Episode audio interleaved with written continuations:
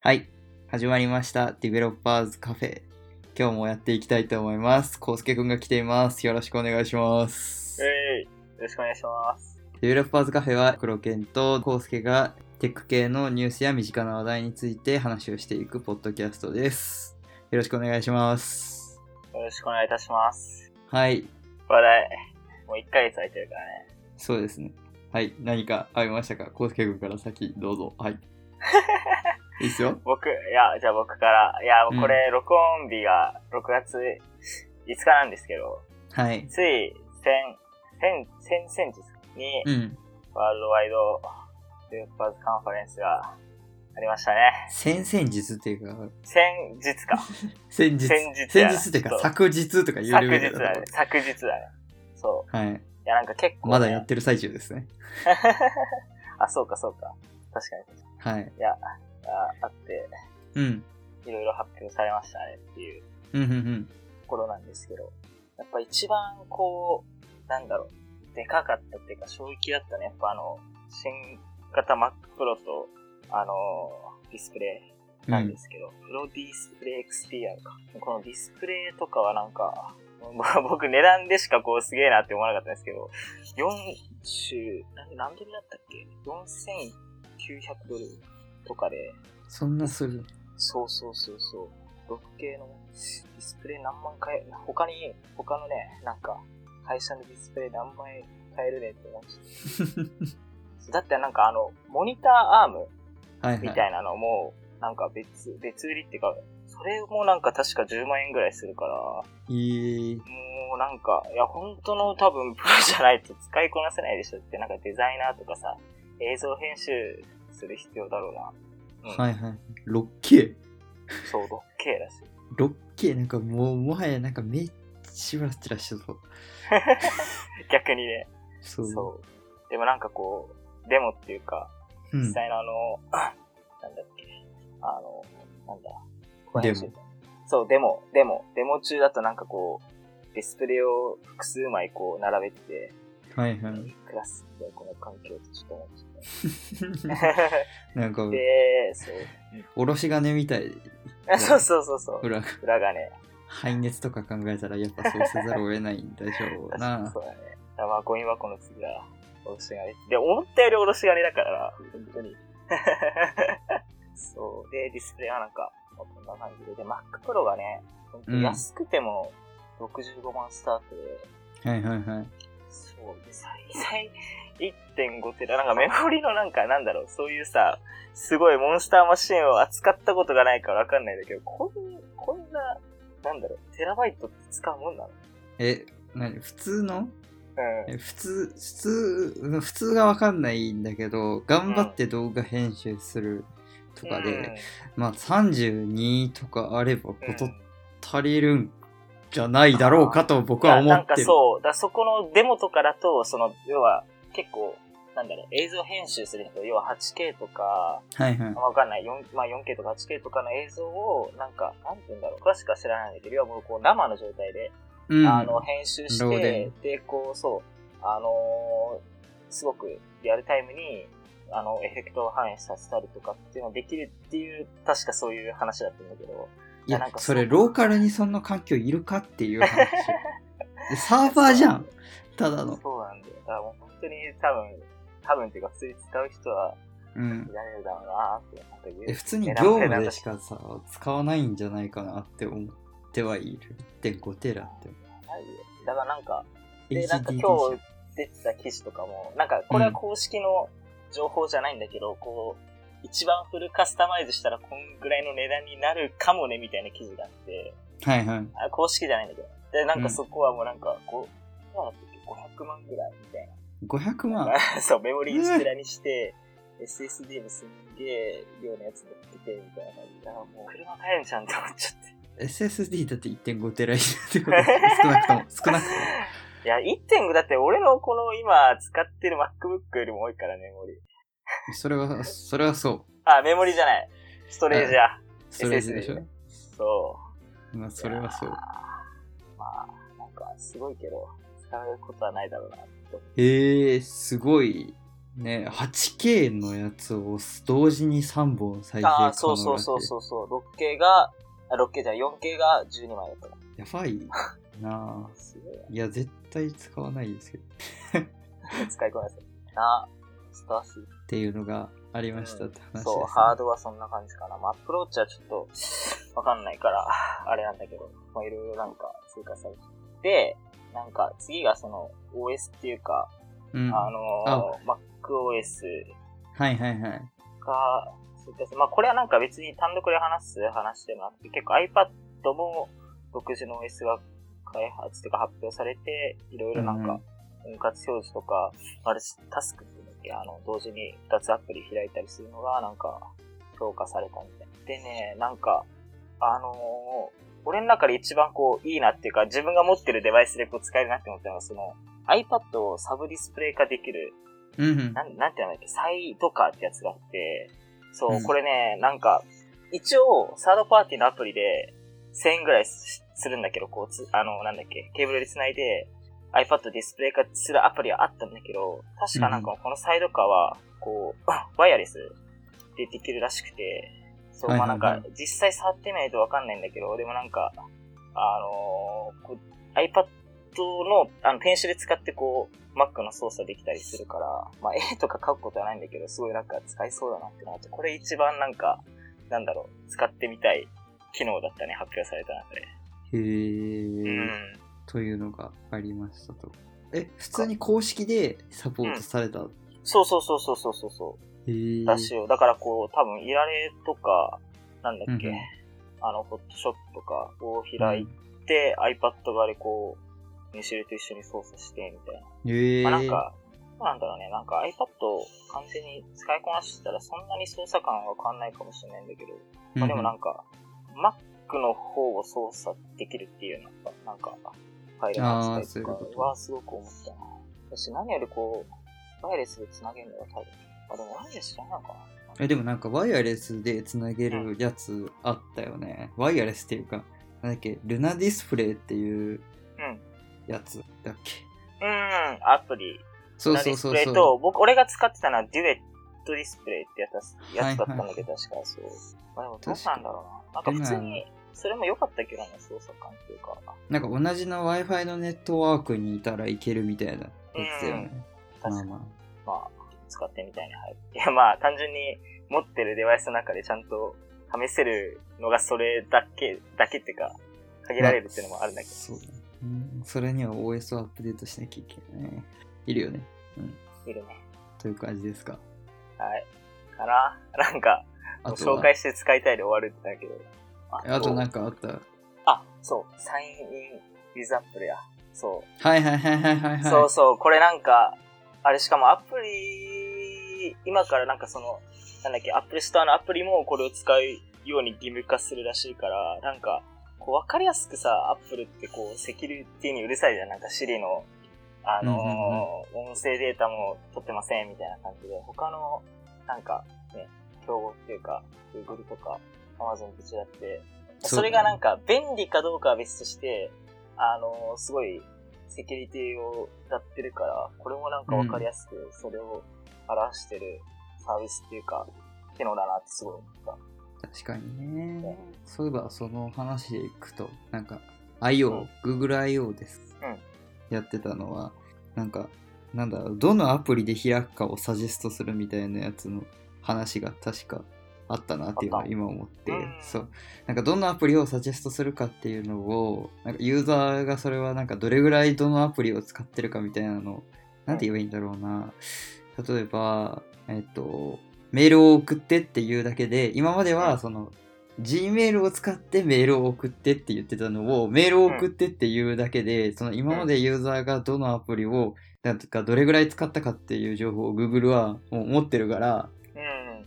なんか、その、うーんと、何を使ってっていう部分を、なんか言わなくても、ちゃんといい感じに、その、マジでユーザーがどういうことをしたいかっていうのを理解してやってくれるようになるよみたいなのを IO クでライアントのつっかり使い分けみたいな。喋ってて、まあ、それはサードパーティーで言ったらマジでプライバシーどうなってんだよってなるけ ど Google だからギリセーフみたいな確かに確かに。そうそういう話があったなっていうのを思ってまあ なんかプライバシーなんのだ、使い分けるう範囲っんて、なんだろう、なんか。だからメールとか、そう、メールとかの例だから、あれかもしれないけど、なんか、まあなんか写真を撮ってとかいうときに、例えばなんか日本だと普通のデフォルトのやつを使うのか、 みたいなとか、そういうのがあったりするから。そうそうそうでそもう。なんか結構使ってみてわからんな。なんかこう、使ってほしくない方でなんかこう、送られるとかなんか、若干ありそうだけど、なんか、わかんうないけど。ーんうん、確かに、まあでもなんかそこがハマれば結構確かに便利そうだね。そう。だからより人間の、なんで、やりたいことを、なんか機械に合わせるんじゃなくて、機械が歩み寄ってきてる、くれてる感じがす る。確かに。だからそのメールを送りたいっていう部分で、今まではそのユそうそうーそうザーがさ、アプリをまあ使い分けたりとか、うんまあ複数あって、ずっと一個使い続けてっていう状態まあまあがそう、なんかそこがこう見えなくなって、そうそう使そっうてるやそつう、をまあ自動で判断してる。まあ、やりたいことを判断してくれるとそういうのがあったなっていうのを思って、まあそれはなんか Apple と Google の考え方の違いだなって思ってうん今そう思いました確かに。という感じですかはい。あとはあれだね SwiftUI の話とかかなそうだね。 SwiftUI については特に何もないめちゃめちゃ いやバズまあめちゃめちゃバズってる気がするんだけどさ確かに、ツイッターですっごいなんか、話しましたとか、流れとったからな。でもね、ただなんかコード短くなったっていうのは、確かになんかあのカードの一番わかりやすくさ、サンプルバーンってなってたじゃん。はいはい いやはないんか、でも元の、正直ね、その元のスイフトを知らないから、どんだけコー ド短くなったのかがね、正直分かってない。えもうものすごいと思うよこれはマジで。すごいと思うしなんかうんマジで、てかこれをすることによってさねすごいよねてか iOS エンジニアのうん需要がまた伸びた ことがもうなんかほんとつ iOS エンジニア常に作り直してる気がするというのがあります確かまあ日本でのインパクトはすごいでかいよね、に。うん、確かに確かに。まあ iOS 優位なんで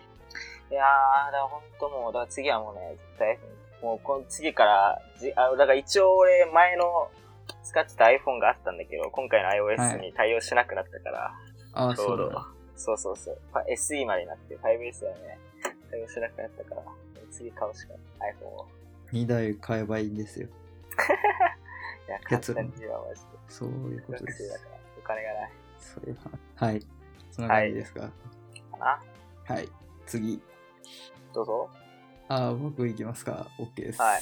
えっと、そうっすね。あのー初めての UI デザインっていう本がう、ん。うん。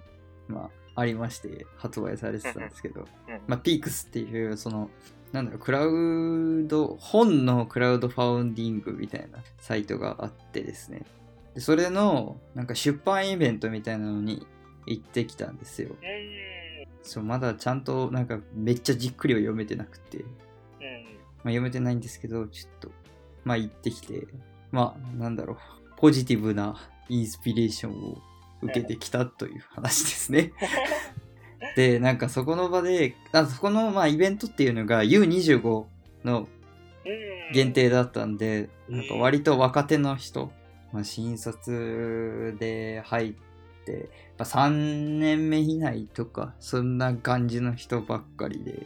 確かに25だとだいぶね、。そうそううそう、限られるよね。大体なんか3年以内とか学生の方とかもまあいたりしててまあ面白かったいろんな人が来て面白かったですよはいエンジニアとして行ったみたいな感じ なんでまあえなんかやっぱそうデザイナーの人が多かったデザイナー仕事いやそれはそうそれは そうのそうかだよねつそのデザインを割とまあ始めた感じのうん人でなんかその時にみんな結構喋ってたのがなんかこうなんだろう今自分がやってることが何何なのかよく分かんなくなって今後どうやって進んでいっていいのかよく分かんないみたいなことを 言ってる人が、まあ、結構うんいた印象が僕はあってうんなんかそれこそ、うん、そうですねだから新人の時にすべきことみたいな Q&A みたいなセッションで、まあ、全体的に進んでいったんですけど、うんそうそう。で、なんか、どういうことしてましたかみたいな。ああやっとぱかそういう感じかまあ、どういうふうに成長していったりしたらいいのか、みたいなとか、まあ、そういう QA の話があったりしてて、うんうん。まあ、そこでやっぱみんな悩んでんなと思ってて、まあでも確かにデザインってなんかこう、ね、わかんない。いや、そのデザイナーの役割はまあ会社によって違うだろうけどさ、うん、でもなんかそういう、えっと、比較してなんか、なんていうんだろう。定量的な評価ができるじゃん。とりあえずこれを、この言語使って、これ作れたとかっていう部分でさ、なんか、うんエンジニアって、まあ割となんか多分そういうデザインの人、系の人と比べてさ、なんかせ成長っていうよりかは、なんていうの、知見が深まって技術力が高まっていく感じ感はあるじゃん。うん、だけどなんかそこと比較してやっぱ難しそうだよね。わかんない。俺全然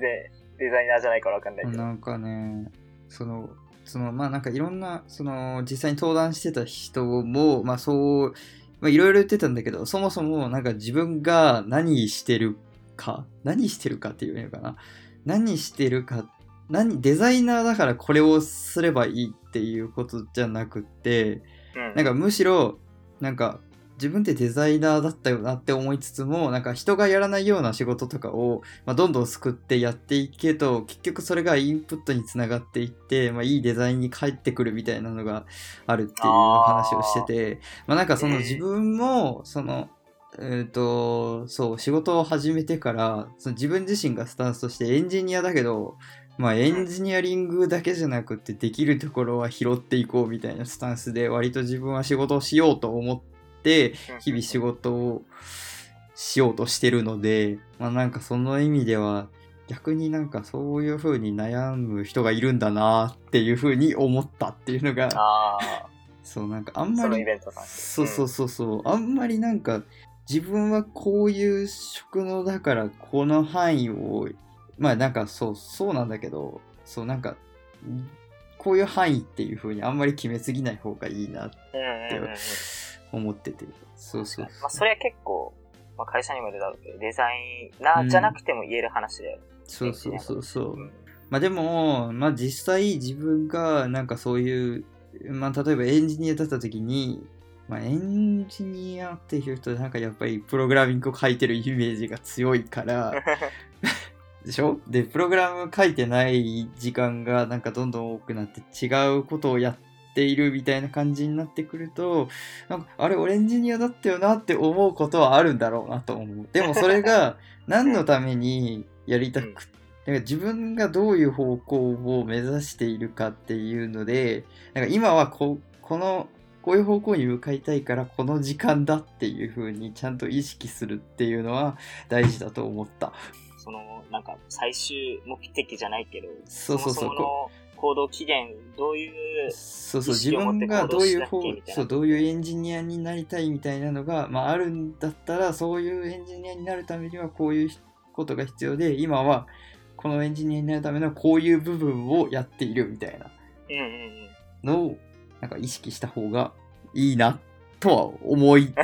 思っている、思 いっていう。いなるほど。確かに確かに。まあ、だからへえでかつそうでデザインも自分は興味があるからその本を読んでう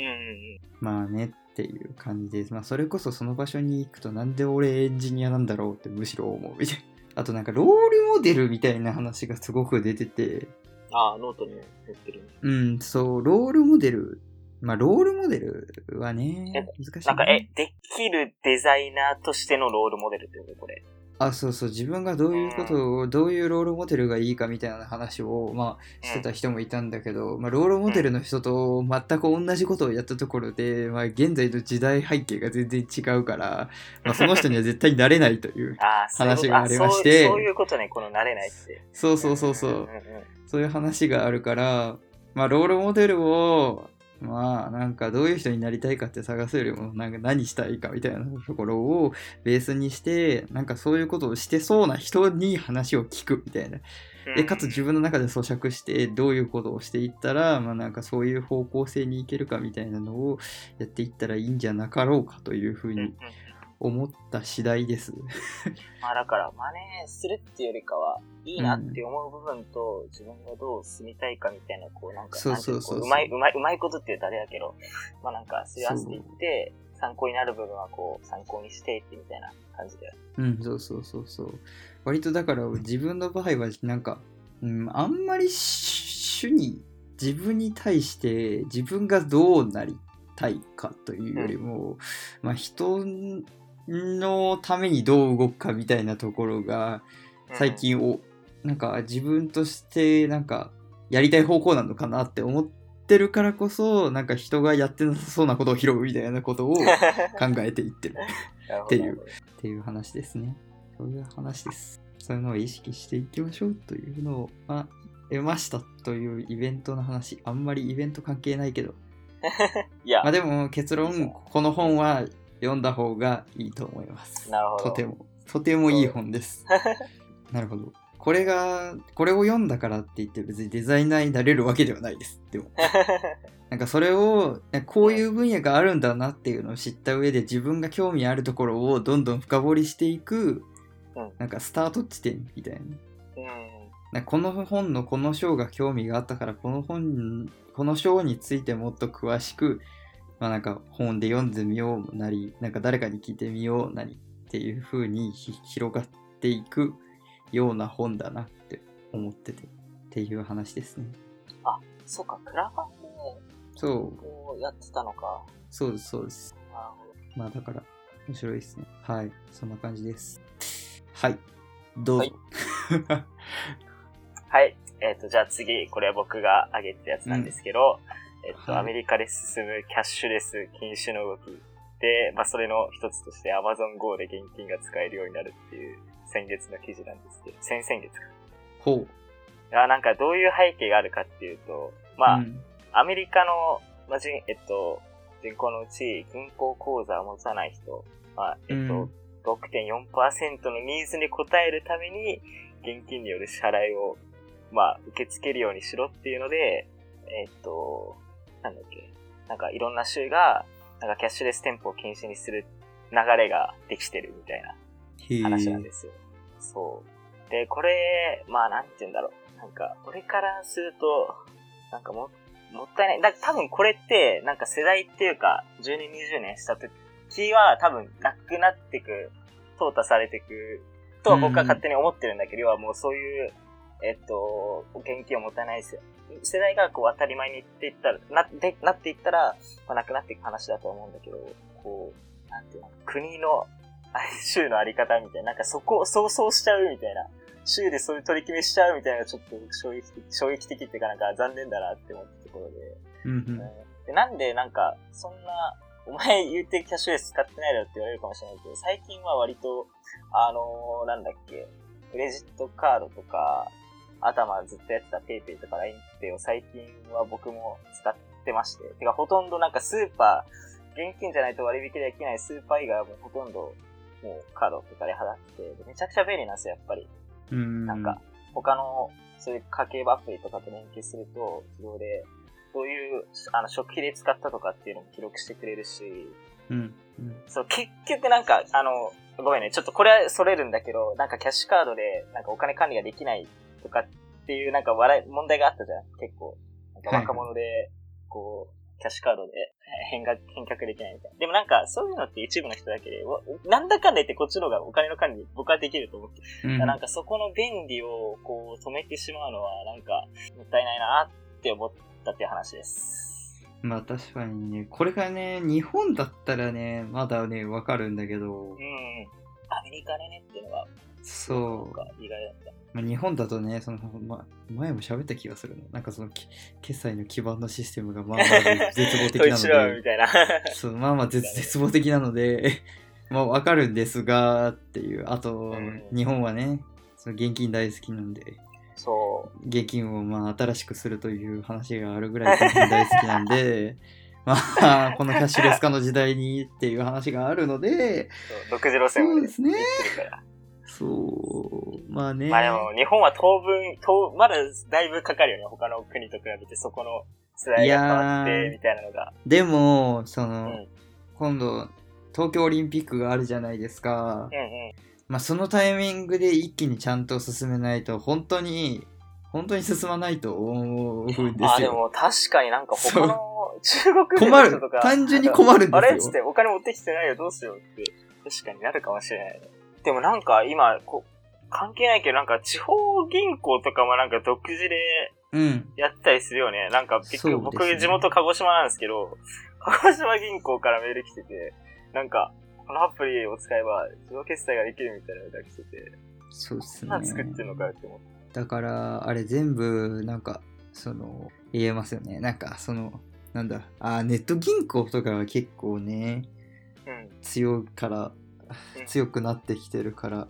まあ、メガバンクとかはどうなるんでしょうねただねこのねそういう銀行か銀行連携の家計簿アプリとかでうん困ることは、まあ、今の自分の現状なんですけど、うん銀行のうんその API 取ってくるための API があるじゃないですか、うん、うん。まあ、それ登録するじゃないですか大体の家計簿アプリって、うんうんで登録してかつそのなんだ API 期限があるから、まあ、期限が切れるわけですよ、うん、うん。でそのタイミングでそのなんかログインするためのワンパスワードがし死んでるあーとはいはいはいマジで絶望的な状態になってて、ね もうえ今そうなんですけどそういう経験そうもうそう銀なんだ行のそのマジであのー ATM に行かないと残高確認できないって今絶望的な状況になってましてですねもう確認できない。そう、俺も一回なったことある、なんか。そう。電話をかけたかったんですけど、平日に電話をかけたかんにもかかわらず、30分待たされ、結果切られるっていうのがありましてですね、ちょっとなかなかめんどくさいっていう、キャッシュレス化をしすぎると、たまに現金しか使えないところで死ぬっていうのはあります。そこは要注意だね、本当に。確かにそうなんね。ですそよこに依存してる感じあるね、その、こう、そうあ科の、学習しすぎて、現金持ってないみたいな事案は本当にあって、日本で生きていくには、ちょっとそこの必要最低限の現金は。いやそうなんですよねでも実際そのアメリカとか、まあ、他の国に行って現金を一切下ろさずに行けるかっていうと、まあ、どうなんだろうなって思っそうてはいる僕に行ったこともない俺が、どこへ話だなんかそうなんですよね現金ないと実はきついみたいなところはあるなっていうのは確思っかに確かてますに。ねなんか、あとそう、日本はね、そう、日本よくわかんないからね、あの、レジとかを全部自動にしないで、なぜかその現金で支払うところだけ自動化するみたいな、ちょっとよくわかんないことしてますからね、あの、セルフレジの現金だけ入れるとこみたいなやつがあるじゃないですか。あるね。あれは何なんだっていうのを思ったりはしてますけど、そういう感じですよね。っていうそう話ですね。で、ちょっと戻るけど、この自動ですね、要は現金支払い禁止っていうか、まあ、そもそも Amazon Go は確かなかったんですけど、の時は、あのーなんか他の、こうまあ、もう記事、まんま読むんですけど、小売業者と比較して、もう1年間にもう4倍、5倍の在庫回転数を生み出してた。もうとん単純になんか多分、あのーなんだろうね、人の手がかからないから、すごくはい早はいはい。かったって、で4倍、5倍ってこれすごいじゃないですか。 4倍、5倍はすごいな。あとあれで多分 Amazon の普通に、なんだろう。今まで Amazon が持ってたデータをいい感じに蓄積してるから、それを使って在庫をいい感じに調整してたってい うのはそれもあるのか、だろうね確かに確かに。アマ売ゾンれるものが分分かってるから。そうそうそう。確かに。っていうね。ね。という話ですかていう。難しい。まあ、なんか、そうだね。現金、いい感じになくなるといいかもしれないですね。脱税とかできないよう に。現金まあそうだねあんまりない方がいいです確かね。 まあそうだよね。そこがだってもう足がね、キャッシュレスを進めると、そうです足ね。足がちゃんと、ちゃんと履歴がつくからね。そうっすうん。という、こんな感じですか。はい。あはい。りがとうございます。はい。あーじゃあ僕、いきます。おい。えっとですね、G2G の話をしたくてですね。はいはい。 G2G、G2G 知ってますか えっ、と、僕は、初めて聞きました。 ?G2G っていうのはですね、Googler to Googler の略らしいんですけど、うん。まあ、要は教えるなんかお互いにその Googler 同士で教えるのを、教える時間を作ってるみたいな感じなんですけど、まあ、1対1でなんかその詳しい分野について、まあ、なんか他の人に教え教えたり教え合ったりしようみたいなうんかなんかアンドロイドよくわかんねえから、アンドロイド詳しい、俺詳しいから何でも聞いてくれっていう、なんか授業するから何でも聞いてくれみたいな。その代わりお前が得意な分野俺に教えてくれみたいな、そんな感じの、だからもうまあ勉強社員だ会会社の、そうだね、勉強そうそうそう、社員内で勉強会社員間で勉強会をする制度みたいなのが、まあ、なんかすごいビジネスにまあなんかつながっていくみたいな話があってなんか日本の会社でもこういうのをいくつかなんか取り入れようとしてるみたいな取り入れてるか、へー取り入れてる会社が、まあ、いくつかああるらしくてなんかこう面白い制度だなって思いましたうんうんうんうん。そうっていう話ですねえ、なんかそれは聞いたのこう、うちの会社でこうやってるよみたいな。ああ、そうそう、なんか違う、あのね、ポッドキャストとかをね、聞いてたタイミングで、なんかこういうのやってますみたいな話をして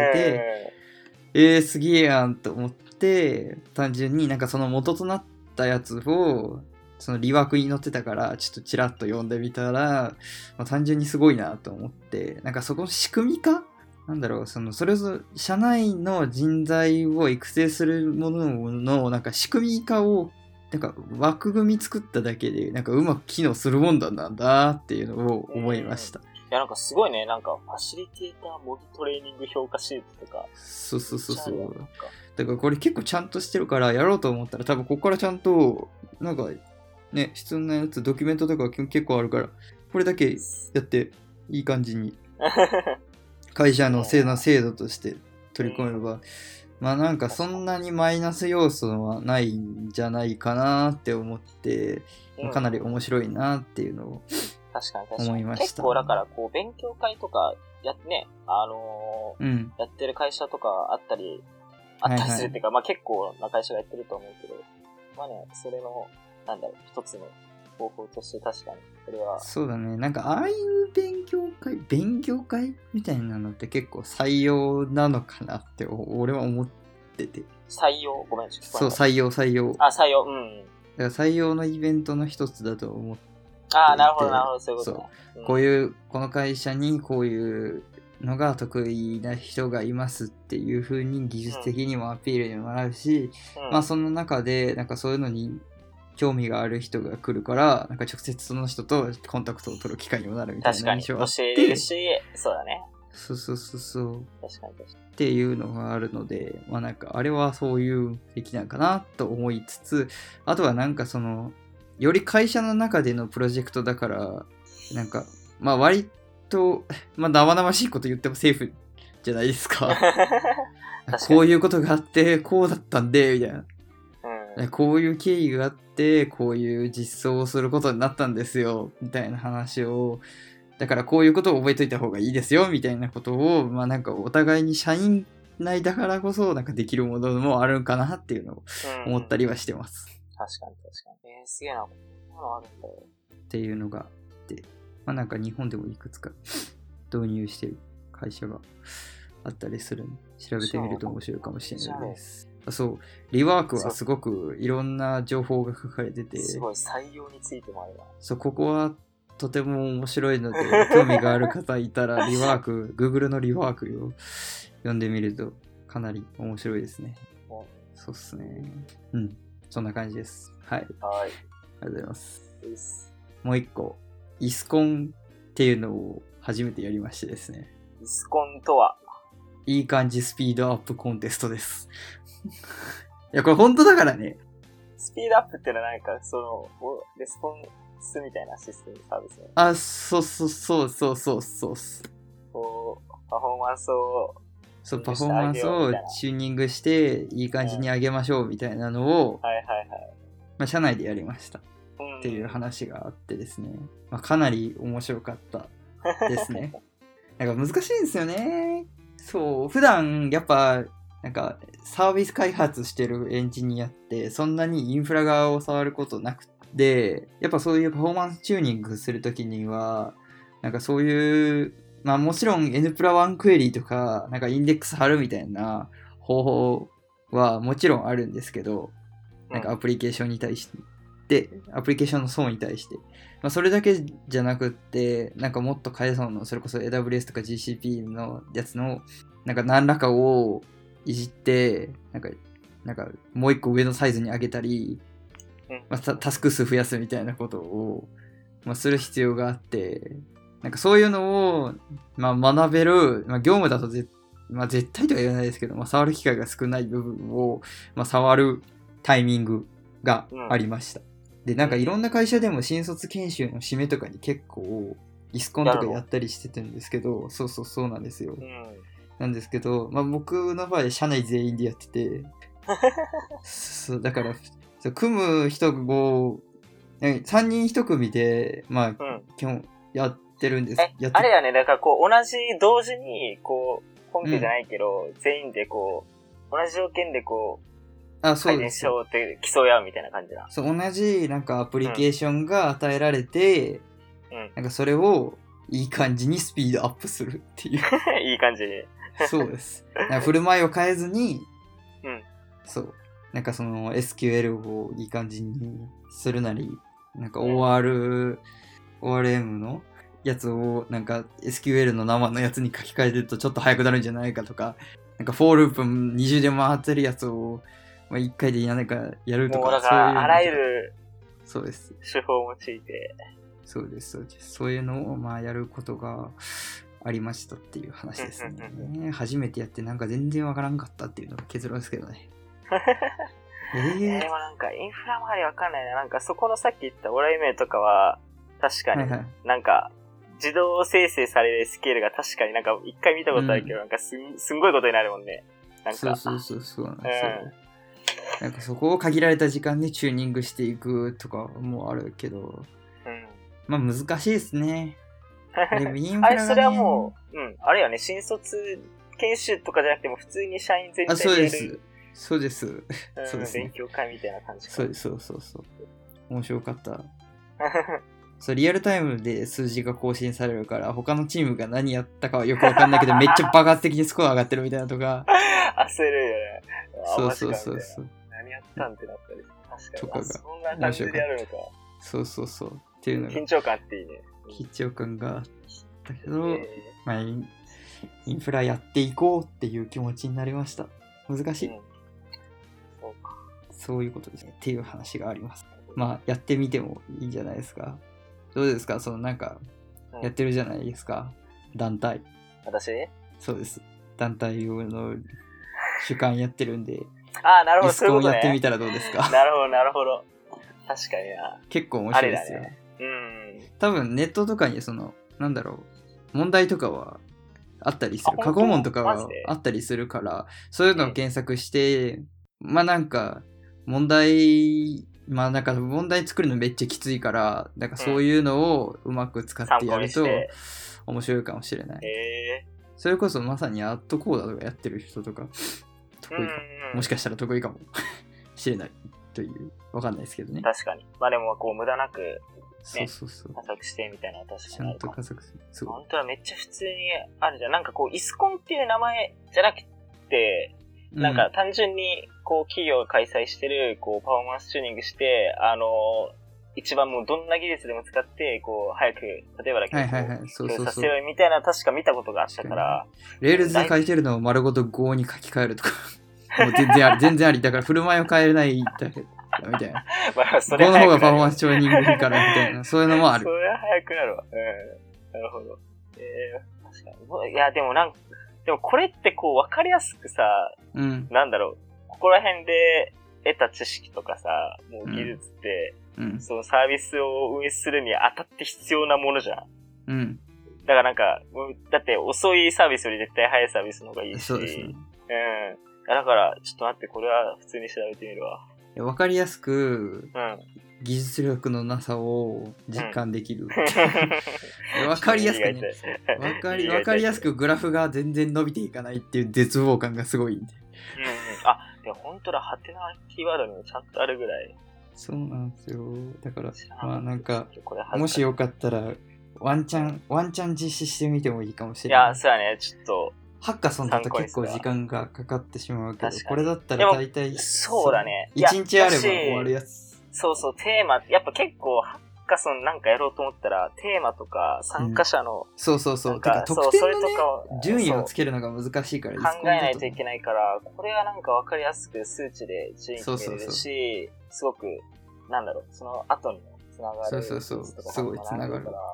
めっちゃええやん、これ。 まあ、唯一大変なのは、インフラを、どうやって。 インフラをやる、やらなきゃいけないっていうところかな。確かにだから AWS のリソースをいい感じに、いい感じに、いい感じにやってください。それも。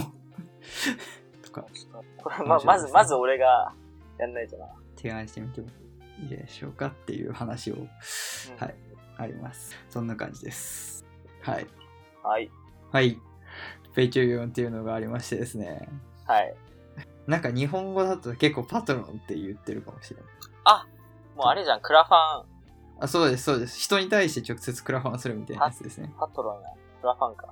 あ、テ、テチョロンっていうのこれ。ちゃんと言うと。まあ、英語ではペイチュリオンだと思うけなるほどど、、ペチョロン。なるほど。あ、クラファン。 パトロンですね。パトロン、パパトロンで。 パトロンね、広がってほしいですよねっていう話です。まあどういう文脈かっていうと、うん。まあ、日本ってなんかクリエイターの人に対してお金がめっちゃ集まりにくいなと思ってて、うんうん。まあ、なんかよくあるのはなんかそのパトロン的な話でいくとインフルエンサーとかうんにはちゃんとその広告みたいなのですごいお金が動くんですようん。でもなんかその例えばなんだろう路上のミュージシャンみたいな人うん。みたいな人たちに対しては全然そのお金が動いてなくって、まあなんか一部 YouTuber 化してる人たちに対してはすごいお金が動いてるんですけど、 それってネットっていうなんかインターフェースを使うのがすごくうまいだけであって、うん例えばなんかもっとわかりやすい例でいくと、クラシックの人とかってうん、本当になんか稼げるのってごく一部の人じゃないですか。うん。まあもっと言うとなんかその、それこそ大学生とかの話とかになると、なんか一回出演するためにすごいみんなでお金をカンパして、出るためにすごい量のお金を払わなきゃいけないみたいなのがあるらしいんですよ。えーえ、それ何コンテストじゃなくてなんか。そう、普通に演奏会みたいな感じ。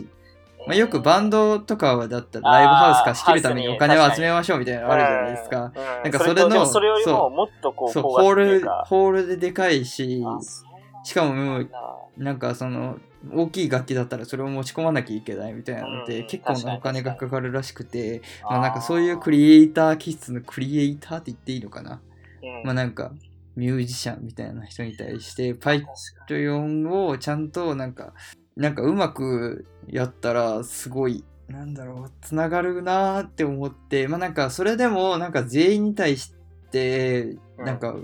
配分するのは絶対無理なんですけど、にああ、そうまか。あ、なんでもかその才能がある人たちに対してちゃんとなんかそのファンとしてうん。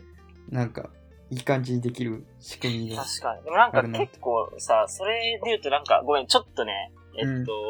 アーティストとかとは違う話になるかもだけど、うんうんあのーなんだっけ、割とさ、その、中国とかそういうのって盛んじゃんあの、えっとね、その、クラシックアーティストとかっていうよりか、その、まあ、YouTuber とか、はいはいそういう動画配信者みたいなサービスってすごい出てて、うんうんでなんか投げ銭とかもすごいなんか、市場規模そうがでめちゃくちゃ中国ってでかいじゃん。で、なんか、日本で言うと、あの、ほら、まあ、最近、あの、めちゃくちゃ有名なさ、あの、前田さんはいだかはいら、はいあの、シショーショールームの。ョールームのあの人を、あの人の本も結構今だから黒犬が言ってた話にこう、なんだろうな、完全に一緒じゃないけど、まあ結構なんか、あの、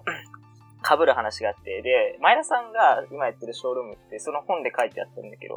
あの、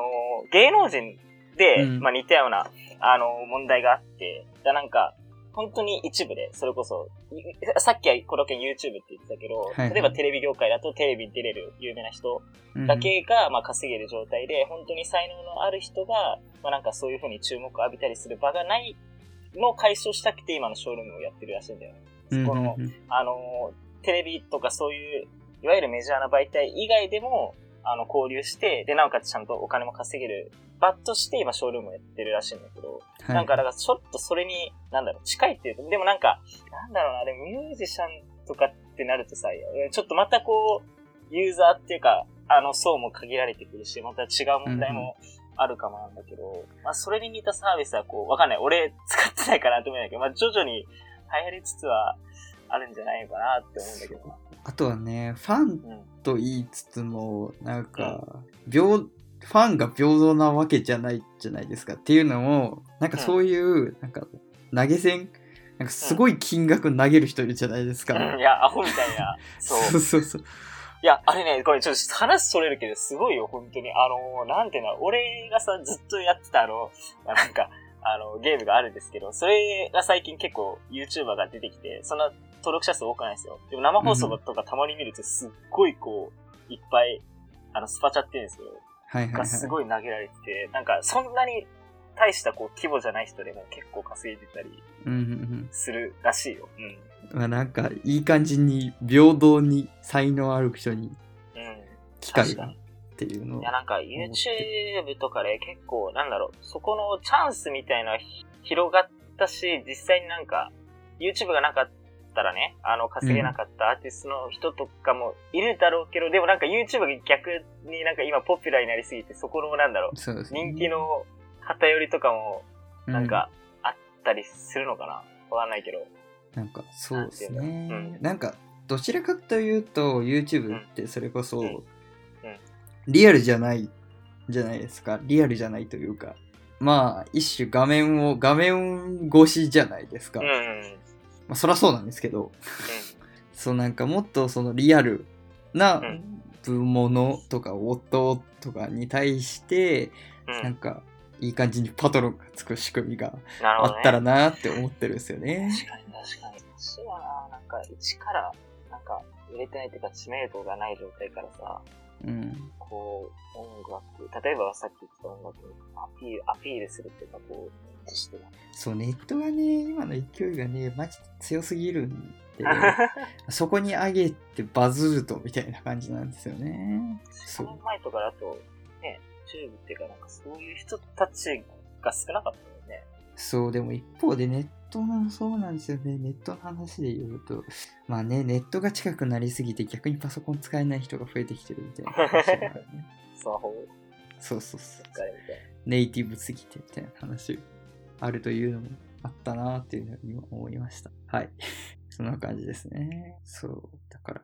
まあ、クリエイターにお金が集まると面白いな、思ってます。すごい締まりが何とも言えない感じでした。 な。い面白いなとか言って。はい。 そんな感じです。や、なんか、ちょっと思ったの。いや、でもごめん。いや、ちょっと戻すけど、うん。あパ、あの、パト、これパトレオンでいいのペイチョンでいいのうん。パトロンでいツイッいターよみた。いな。パトロンでいい。そのパトロン、なんかさ、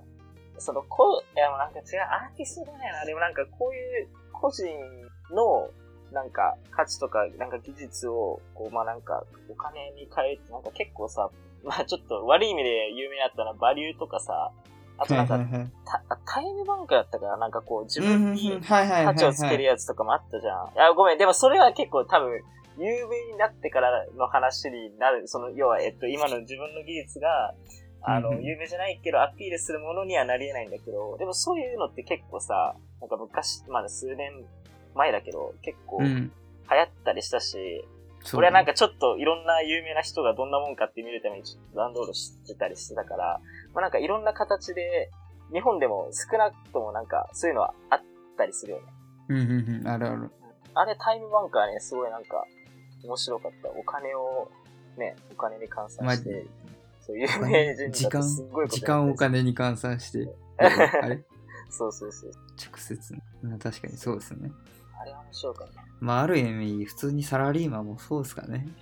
見えにくいだけで。はい。はい、そんな感じですかね。はいということで、お送りしました、ディベロッパーズカフェ。えーご意見、ご感想などありましたら、Twitter、シャープディベロッパーズカフェで、えー送っていただけると幸いです。お願いいたします。お願いします。では、この辺で失礼します。さよなら。